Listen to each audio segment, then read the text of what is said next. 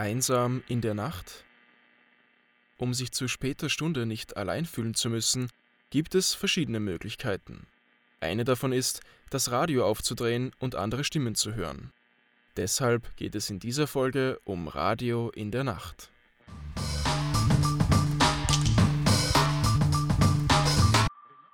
Nachtkulisse Carpe Noctem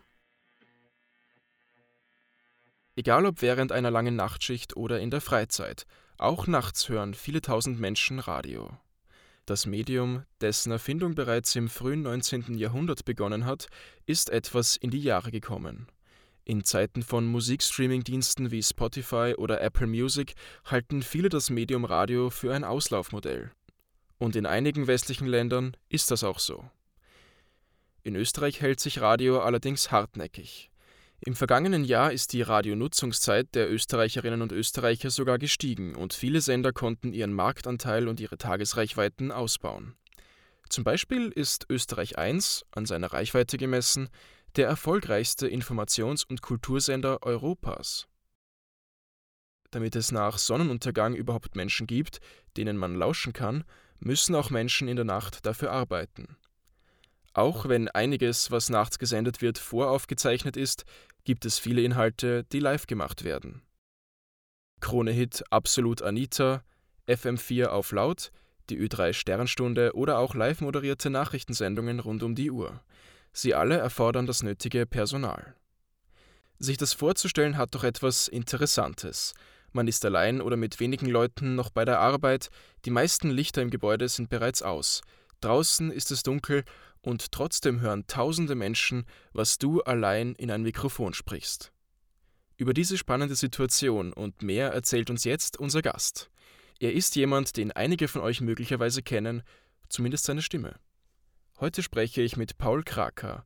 Er ist Moderator und Journalist bei den ORF-Radios und spricht mit mir heute über Radiomachen in der Nacht. Und es freut mich sehr, dass du heute da bist, lieber Paul. Hallo an meinen Namensvetter. Lieber Paul, bist du ein nachtaktiver Mensch?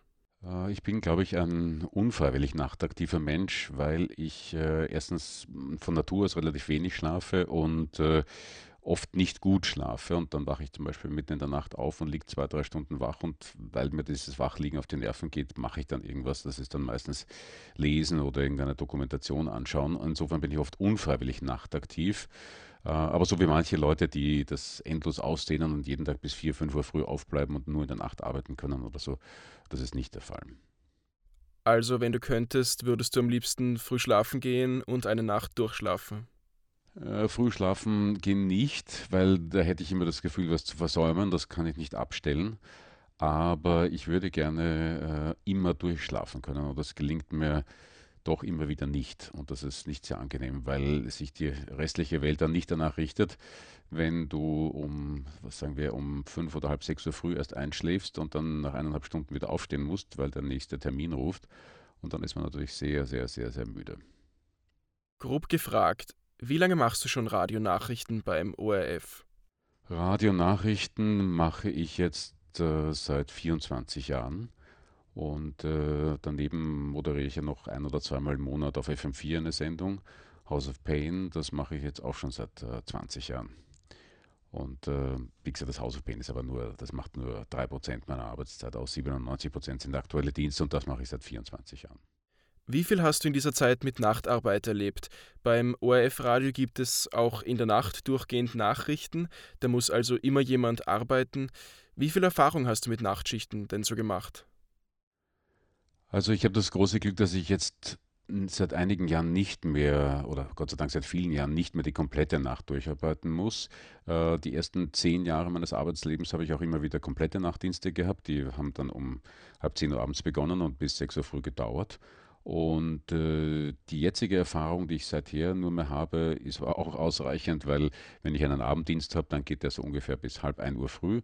Und vor allem die Frühdienste, und die, von denen mache ich sehr viele, weil das die Primetime beim Radio ist, äh, die, äh, die sind halt eigentlich auch mitten in der Nacht. Sie beginnen nämlich mitten in der Nacht, weil man ungefähr um, in meinem Fall um halb vier in der Früh aufstehen muss und dann äh, fahre ich mit dem Rad ins Funkhaus und beginne dann um etwa 4 Uhr früh mit der Arbeit und das ist ja in Wirklichkeit auch die tiefste Nacht. Also insofern habe ich schon ähm, relativ viel Erfahrung, glaube ich, mit Nachtarbeit, allerdings nicht so in diesem Schichtarbeitersinn wie Leute, die um Mitternacht beginnen und um 8 Uhr früh aufhören. Das ist Gott sei Dank seit vielen Jahren nicht mehr so. Wenn du jetzt zum Beispiel einen Dienst hast, wo du um halb vier aufstehen musst, hast du dann dieses Problem des Aufwachens in der Nacht weniger, weil es ohnehin noch Nacht ist? Das kann man nicht so sagen. Es ist im Gegenteil eher so, dass man gerade, wenn man Frühdienste hat, dann meistens äh, entweder noch viel schlechter einschläft oder viel früher aufwacht, einfach immer aus der Panik heraus, dass man verschlafen könnte. Und äh, deswegen habe ich auch immer zwei Wecker, die äh, mit einem Zeitunterschied von zwei Minuten äh, eingestellt sind. Äh, ein Wecker allein ist einfach zu gefährlich. Also man wird da wirklich aus dem Tiefschlaf gerissen und neigt dann manches Mal zu Handlungen, die nicht ganz rational sind. Äh, zum Beispiel den Wecker abzudrehen und sich dann zu denken, na, ja, eine Minute noch. Und wenn man sich dann zurücksinken lässt, ist es aus. Und äh, man muss mal sofort aufstehen und manches Mal gelingt einem das halt nicht so gut und deswegen gibt es noch einen zweiten Wecker. Aber also das ist nicht so. Das, das, äh, wenn man in der Nacht aufwacht und nicht schlafen kann, das ist äh, auch vor Frühdiensten sehr, sehr unangenehm, weil dann gerade dann wird man manches Mal dann halt so um vier oder halb fünf würde man dann doch endlich einschlafen. Das kann man dann aber nicht, weil man dann in die Arbeit gehen muss. Also das ist eigentlich sehr, sehr unangenehm. Du hast gesagt, klassische Nachtschichten machst du nicht mehr, also die von Mitternacht bis acht gehen. Also bei uns sind sie gegangen, Verzeihung, dass ich unterbreche, bei uns sind sie gegangen von halb zehn bis um sechs. Okay, wenn du an so eine Situation zurückdenkst, wenn man um halb elf einen Dienst im Funkhaus antritt, ist dann noch jemand da? Ist man alleine? Könntest du eine Radionacht grob schildern? Ja, es sind natürlich weniger Leute dort, aber wenn man so einen Dienst angetreten hat, äh, bei Ö3 ist das übrigens immer noch die ganze Nacht hindurch, aber da arbeite ich nicht mehr deswegen weiß ich nicht genau, wie das jetzt dort funktioniert, äh, weil das in einem anderen Gebäude. Ähm, aber im Funkhaus war das immer so, der Dienst hat um halb zehn begonnen und da war man eigentlich bei weitem noch nicht alleine, weil da war noch immer wer von der Innenpolitik da, der sich die Zeit im Bild 2 dann angeschaut hat und im Notfall ausgewertet hat äh, oder nicht nur im Notfall, sondern oft ausgewertet hat. Äh, dann ist äh, der Abend ja die Primetime des Teletexts, der auch bei uns sitzt. Also bei uns sitzt der aktuelle Teletext, also die Seiten 100 und 111 und der 126 und so weiter, äh, der diese Seiten macht. Und da, der ist am Abend eher st stark besetzt, weil dort, dort ist im Gegensatz zum Radio dort die Primetime. Das heißt, äh, da waren oft beim Teletext zwei Leute noch äh, und ähm, dann halt der Nachrichtenmensch. Unten von der Innenpolitik war noch wer da und äh, das, diese Besetzung dünnt dann halt aus. Also um Mitternacht äh, ist dann auch beim Teletext nur mehr einer da gewesen und dann halt nur mehr der Radiomensch, also dann ist man eigentlich zu zweit. Wobei ganz früher, als ich begonnen habe, war der Teletext aktuell noch auf dem Königberg, da waren wir dann wirklich allein in der Nacht. Aber das ist schon seit sehr, sehr, vielen Jahren nicht mehr so. Ja. Mittlerweile ist derjenige, der wirklich bei uns die ganze Nacht im Funkhaus ist, das ist der Teletext. Ähm, durch, um dich ein bisschen durchzutragen durch seinen Dienst. Also man ist damals kurz gekommen, um halb zehn, dann hat man sich äh, meistens die Zeit im Bild 2 angeschaut und geschaut, ob da irgendwas auszuwerten ist, was oft der Fall ist. Dann hat man oft einen OT rausgeschnitten, also einen Originalton aus der Zeit im Bild 2, wenn irgendein Politiker zu, zu Gast ist und hat dann das für den Kollegen, der noch die 23 Uhr Sendung gemacht hat, vorbereitet und auch noch vielleicht für, für Mitternacht ihm geholfen, weil damals gab es noch ein Mitternachtsjournal, das ist jetzt nach vorgerückt, jetzt gibt es ja nur mehr das Nachtjournal um 22 Uhr. Und dann war die erste Sendung um 1 Uhr früh. Da hat man dann übernommen vom Kollegen um Mitternacht und dann hat man die Sendungen 1, 2, 3, 4 und 5 gemacht. Und ja, also was, was anders ist als normalerweise, ist, dass halt sehr viele amerikanische Meldungen kommen aufgrund der Zeitverschiebung und dass man sich, ähm, dass man eher so in den Tag hineinschreibt, also was an dem Tag passieren wird. Bei uns war immer die Faustregel, ähm, die Dinge, die in der Zeit im Bild 1 waren, die kommen für die Früh oder für die Nacht nicht mehr vor, weil damit ist der Tag sozusagen abgeschlossen und alles, was nach der Zeit im Bild 1 ist, ist auch noch ein Thema für die Früh. Und äh, wenn man sich die, in, die, in die APA hineinschaut, dann findet man so ab ungefähr halb 10 Uhr abends oder 10 Uhr abends meistens immer eine ganze Kette äh, von Vorausmeldungen, die so anzeigen, was am kommenden Tag passiert. Die EU-Finanzminister treffen sich dort und die von der Leyen wird ein Statement abgeben und der Nationalrat berät darüber. Also es gibt dann sehr viele sogenannte Vorausmeldungen und die hat man dann im Laufe des, äh, der Nacht äh, sozusagen in die Sendungen eingebaut. Und äh, hat dann äh, den Kollegen, die dann so zum Frühdienst kommen, nach der 5 Uhr Frühsendung, dann in der Übergabe sozusagen einen Vorausblick gegeben, was so in den Tag hinein passieren wird, damit die das wissen. Und äh, man hat vor allem Amerika abgearbeitet, weil alles, was in Amerika zur dortigen Primetime passiert, ist ja bei uns ungefähr um zwischen 2 und 3 Uhr früh immer gewesen. Das heißt, diese Meldungen kamen dann immer erst äh, mitten im Nachtdienst. Also ist es dann auch praktisch, dass man auch aktuelle Nachrichtensendungen hat zu einer Uhrzeit, die für unsere Verhältnisse eigentlich jenseitig ist. Absolut, ja, also das, das, das kann ich wirklich äh, sagen. Die, obwohl man weiß, dass diese Sendungen sehr, sehr wenig gehört werden, von sehr wenigen Leuten gehört werden im Verhältnis zu dem, was äh, untertags ist, oder verglichen zum Beispiel mit 7 Uhr früh, also wenn man sich diese Kurven anschaut, das ist unglaublich. Die, die, die, die, Kurven liegen bei zwischen 1 und 5 Uhr früh oder sehr, sehr, sehr weit unten an der X-Achse sozusagen auf diesen Graphen. Um 6 Uhr steigt sie schon deutlich an und um 7 Uhr schnallt die in die Höhe. Also das ist unglaublich. Aber trotzdem, die Sorgfalt, äh, die war wirklich, das kann ich garantieren, auch für eine 2 Uhr Frühsendung immer genau die gleiche wie für eine 7 oder 8 Uhr Frühsendung. Also das kann ich wirklich garantieren. Es waren immer neue Meldungen, es wurde mit derselben Präzision vorgegangen. Wenn es eine Geschichte gab, die sich äh, weiterentwickelt hat in der Nacht, ich sage jetzt ein Amoklauf in den USA, wo man erst nach ein paar Stunden weiß, wie viele Opfer es wirklich gibt, da wird dann wirklich immer akribisch genau verfolgt, äh, wie viele Opfer sind es, was ist mit dem Täter und so. Also das macht man auch in der Nacht mit derselben Aufmerksamkeit äh, wie untertags. Was in der Nacht äh, vielleicht äh, ein, ein, Aspekt ist, der in irgendeiner Weise doch belastend ist, äh, ist eben die Tatsache, dass man allein ist oder fast allein ist, weil man dann halt auch immer eine Alarmierungsfunktion hat.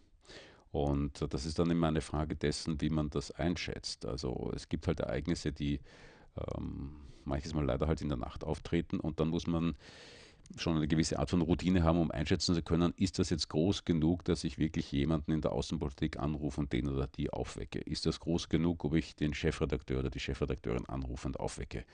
Ähm, das ist schon belastend am Anfang, wenn man mit solchen Diensten beginnt. Vor allem wird man ja meistens, wenn man beim Radio beginnt, eher sogar in der Nacht eben eingesetzt, weil eben da weniger Leute hören und wenn Fehler passieren, ist es nicht so dramatisch. Ähm, aber man ist halt dann oft äh, recht einsam und äh, muss solche Entscheidungen treffen. Das kann manches Mal als Gedanke im Hinterkopf nicht ganz angenehm sein. Hast du schon einmal jemanden aus dem Bett läuten müssen? Bei mir ist es eigentlich in der Nacht so nie passiert. Also es hat sich auch ein bisschen so entschärft, weil früher war diese Alarmierungsfunktion ganz allein beim Radio, weil da gab es eine Zeit, wo das Fernsehen in der Nacht, in ganz späten Nacht nicht besetzt war. Der aktuelle Dienst eine Zeit lang, kann man sich heute kaum mehr vorstellen. Ähm, zumindest meines Wissens war das so. Jedenfalls äh, kann ich mich erinnern, dass ich damals, äh, als Lady Di gestorben ist zum Beispiel, da bin ich bei irgendeinem Heurigen auf einem Fest gewesen und bin um zwei oder drei in der Früh mit dem Auto nach Hause gefahren oder mitgenommen worden. Und da habe ich in den Nachrichten eben den einen Kollegen damals das Reden gehört und da habe ich gewusst, der sitzt jetzt im Funkhaus und da geht es jetzt rund, der Arme, weil der muss jetzt alle aufwecken und der muss jetzt da herumtelefonieren und so war es dann auch. Ja. Also der hat dann wirklich ähm, eine Menge zu tun gehabt. Die zuständigen Personen, also der Chefredakteur oder Personen aus dem Ressort, haben also wirklich ein Handy, auf dem sie zu jeder Zeit erreichbar wären? Ja, also es gibt, eine, es gibt natürlich ein grundsätzlich also ein, ein Notfallhandy, das ruft man mal an und wahrscheinlich ist es dann so mittlerweile, dass diese Ketten so laufen, du als Redakteurin oder Redakteur rufst einen Ansprechpartner an und der oder die alarmiert dann die weiteren. Das Problem ist nur, dass du, äh, ist halt oft ein Einschätzungsproblem. Also ich kann das nicht genau sagen, aber gerüchteweise ist, äh, als damals die Lady Di-Geschichte passiert ist, ist einer äh, der Verantwortlichen aus dem Ressort angerufen worden und der oder die hat angeblich damals irgendwie gemeint, na, das interessiert uns nicht, das ist eine Boulevardgeschichte. Ähm, wurde, re relativ, wurde relativ rasch überstimmt, glaube ich. Ja. Äh, ich weiß auch nicht, ob die Geschichte wahr ist, also ich will jetzt keine Gerüchte verbreiten. Aber das wäre denkbar, ja. Also, dass dir das auch entgegenschlägt unter dem Motto, warum musst du mich deswegen an, das ist nicht so dramatisch. Ja. Aber im, im Alltag normalerweise nach einiger Zeit hat man ein Gefühl dafür, ob das jetzt was Großes ist oder nicht. Und das passiert ja Gott sei Dank sehr, sehr selten. Du hast erwähnt, dass ab sechs bis sieben die Zuhörerzahlen in die Höhe gehen. Hast du eine konkrete Zahl zur Hand, wie viele Leute denn in der Nacht davor zuhören? Ähm, Habe ich nicht parat, äh, gibt es aber natürlich tausendfach getestet. Meine Schätzung wäre bei, sagen wir, bei den Ö3-Nachrichten oder bei den Nachrichten, die in den Landesstudios zu hören sind, die aber in Wirklichkeit, die Weltnachrichten zur vollen Stunde, Stunde kommen ja zentral aus Wien. Ähm, nehme ich an, dass in der Nacht da wahrscheinlich höhere Zahlen sind, die bei, was weiß ich, äh, ich habe keine Ahnung, ich, mein Gefühl würde mal sagen, irgendwie so zwischen 80 und 120.000 liegen werden oder vielleicht noch weniger. Und um 7 Uhr der Früh hast du bei Ö3 sicher 2 Millionen oder so in der Größenordnung. Also das schnallt dann unglaublich in die Höhe. Gut, aber auch 100.000 sind ein Publikum. Das ist klar, das ist natürlich immer die, die, die absolute und die relative Zahl. Relativ gesehen ist das nicht sehr viel im Vergleich zu 8 Millionen Einwohnern, äh, potenziellen Zuhörern. Ähm, aber natürlich, es sind 80.000 Leute und für die muss man genauso gewissenhaft machen und das Radio machen wie sonst und das, das passiert ja auch. Wenn man zum Beispiel um 5 Uhr früh im Funkhaus ist und noch müde ist, weil man möglicherweise kurz davor noch geschlafen hat, ist es dann schwierig in Live-Situationen, wenn es dann darum geht, jetzt beginnt gleich die volle Stunde, jetzt muss ich gleich einen Nachrichtenbeitrag anmoderieren. Wie schafft man es dann, sobald man on air ist, äh, in einer aktiven Erzählerposition zu bleiben? Hilft da der Druck der Live-Situation einem dabei? Das ist definitiv so. Ähm, also ich kann wirklich verraten, und da verrate ich ja nicht sehr viel, wenn man so einen Frühdienst hat, dann ist man die meiste Zeit wirklich wahnsinnig müde. Es gibt ein, zwei, äh, eine Kollegin von mir, die schafft es immer, sich dann wirklich um 20 Uhr am Tag davor hinzulegen und die schläft dann ein. Also für mich und meinen Körper, für uns ist das sozusagen ein Rätsel, weil mein Körper weiß ja nicht, dass ich am nächsten Tag Frühdienst habe und wenn ich mich um 20 Uhr hinlege, bin ich einfach nicht müde und kann nicht einschlafen. Aber sie kann das. Ähm, jedenfalls, wenn man nicht so gesegnet ist, dann ich gehe ganz normal schlafen äh, vor einem Frühdienst. Das ist halt dann meistens halb zwölf oder zwölf. Und dann, wenn ich Glück habe, schlafe ich ein und dann komme ich mit so drei, dreieinhalb Stunden Schlaf in den Frühdienst. Aber oft habe ich dieses Glück nicht. Manchmal ist es nur eine Stunde oder eineinhalb Stunden. Das heißt, man ist wahnsinnig müde, wenn man dann hinkommt. Und äh, die Live-Situation rettet einen aber immer, weil beim Live-Radio, was immer live ist, dann schüttet man die sogenannten positiven Stresshormone aus. Und die führen einfach dazu, dass man während der Sendung ähm, diese Müdigkeit überhaupt nicht spürt. Ja. Es ist nicht so, es ist manchmal sogar so, dass ich noch in der Minute vor der Sendung, äh, wenn ich so den Sekunden da zusehe, wie sie da sozusagen hinaufsteigen Richtung äh, dem Zeitpunkt, wo die Sendung beginnt, äh, müde bin und die Müdigkeit merke und die Lieder schwer sind und so. Und dann ist aber die Sendung da und dann ist das vollkommen weg. Das ist einfach weg.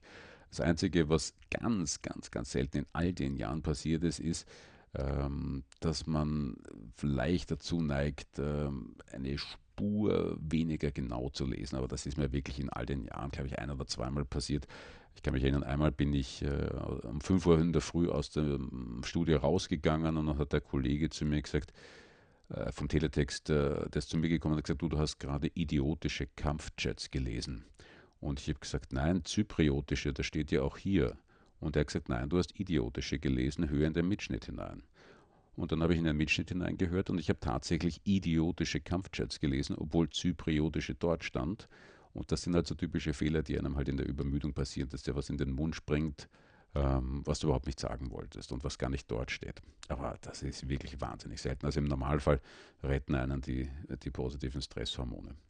Wenn man in der Arbeit müde ist und dann eine Live-Nachrichtensendung macht und dann für eine Stunde wieder nicht live ist, bleibt man dann wach oder kommt dann sofort das nächste Down, nachdem man wieder off-air ist? Äh, es ist nicht sofort ein Down, weil man weiß ja in Wirklichkeit, dass man jetzt weitermachen muss, die nächste Sendung recherchieren muss, die weiteren Meldungen suchen und lesen muss. Das heißt, diese Müdigkeit, die habe ich jetzt vielleicht vorher etwas äh, dramatisiert, äh, betrifft eher sozusagen die Momente des Hin- und Ankommens. Wenn man dann dort ist, dann geht es irgendwie, man hat dann manches Mal, bei mir ist dieser Einbruch meistens so gegen 9 Uhr früh, da wäre ich dann wirklich relativ müde und denke mir, naja, jetzt wäre es aber schon ganz gut, äh, sich mal kurz hinzulegen, aber das ist auf die Sendung wirkt sich das einfach nicht aus. Also man kann sich einfach stark genug zusammenreißen. Also ich habe dann noch nie irgendein Problem gehabt. Man spürt manches Mal, dass man sehr müde ist, aber die Sendung selber ist davon eigentlich sehr, sehr unbeeinträchtigt. Also es ist wirklich, ähm, es ist kein Problem eigentlich. Hast du schon einmal einen Sendungsmitschnitt gehört und das Gefühl gehabt, dass deine Stimme, wenn du noch müde bist, anders klingt und du dir nachher denkst, das hätte ich, das hätte ich irgendwie besser machen können? Ja, ja, das passiert definitiv. Und zwar äh, fällt die Stimme bei mir Ich habe an sich eine eher basslastige Stimme und die Stimme fällt dann noch äh, zwei Etagen tiefer in den Keller. Das lässt sich auch schwer vermeiden. Also man kann, es gibt ein paar so Tricks, dass man kurz vor der Sendung zum Beispiel ähm, den ganzen Text auf I liest, so wie in diesen alten äh, Reimern mit, äh, mit dem sieben Chinesen und dem Kenterbiss und so weiter, dass man jeden Vokal auf I liest, weil das bringt äh, bestimmte Kopfteile in Schwingung, die mehr Höhen garantieren. Ähm, aber natürlich, die Stimme ist dann oft sehr im Keller und brummelt da vor sich hin. Ähm, und das Zweite, was schon passieren kann, ist, äh, so, wenn man mehrere Frühdienste hintereinander hat, da spüre ich immer, das schwächt einfach die Immunkräfte, weil man eben mitten in der Nacht aufstehen muss. Und ähm, diese Schwächungen führen dazu, äh, dass man halt leichter einen Schnupfen oder so bekommt und das legt sich dann auf die Stimme und dann klingt man viel, viel leichter verschnupft. Und das klingt ähm, Klingt dann für manche Leute so, letztens hat sich ein Hörer aufgeregt, dass ich durch die Nase sprechen würde. Das ist jetzt aber irgendwie keinem, keinem Schönbrunner Deutsch geschuldet, sondern äh, weil ich eben äh, verkühlt war und, und, Frühdienste eben, eben die, ähm, die, äh, die Abwehrkräfte schwächen. Wird man, wenn man öfter nicht nur nachts, sondern auch zu schwierigen Uhrzeiten. Das ist jetzt generell die Frage, ob vier nicht auch noch Nacht ist. Es ist definitiv nach.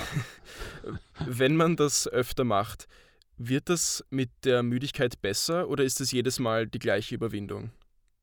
Also die, die Frage, ob man müde ist oder nicht, hängt wirklich nur davon ab, wie viel man geschlafen hat. Ähm, das ist einfach jeden Tag anders und je nachdem fühlt man sich.